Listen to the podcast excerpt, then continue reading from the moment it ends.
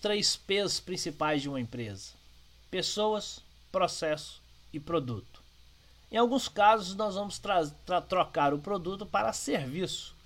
Então, ao invés dos três P's, nós vamos falar do PPS: pessoas, processos e, e serviços prestados. Mas no caso nosso, vamos tratar produtos e serviços do mesmo jeito. Normalmente o que nós vemos é uma, são as empresas que dão muito foco em produto, ter um bom produto, convencer as pessoas de que isso é um bom produto, mas que se preocupam um pouco com os processos dentro do negócio.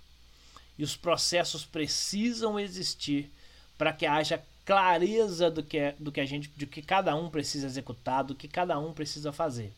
Se você tiver processos eficientes, clareza nesses processos, as pessoas terão condições de executar de uma forma muito mais engajada, muito mais interessada.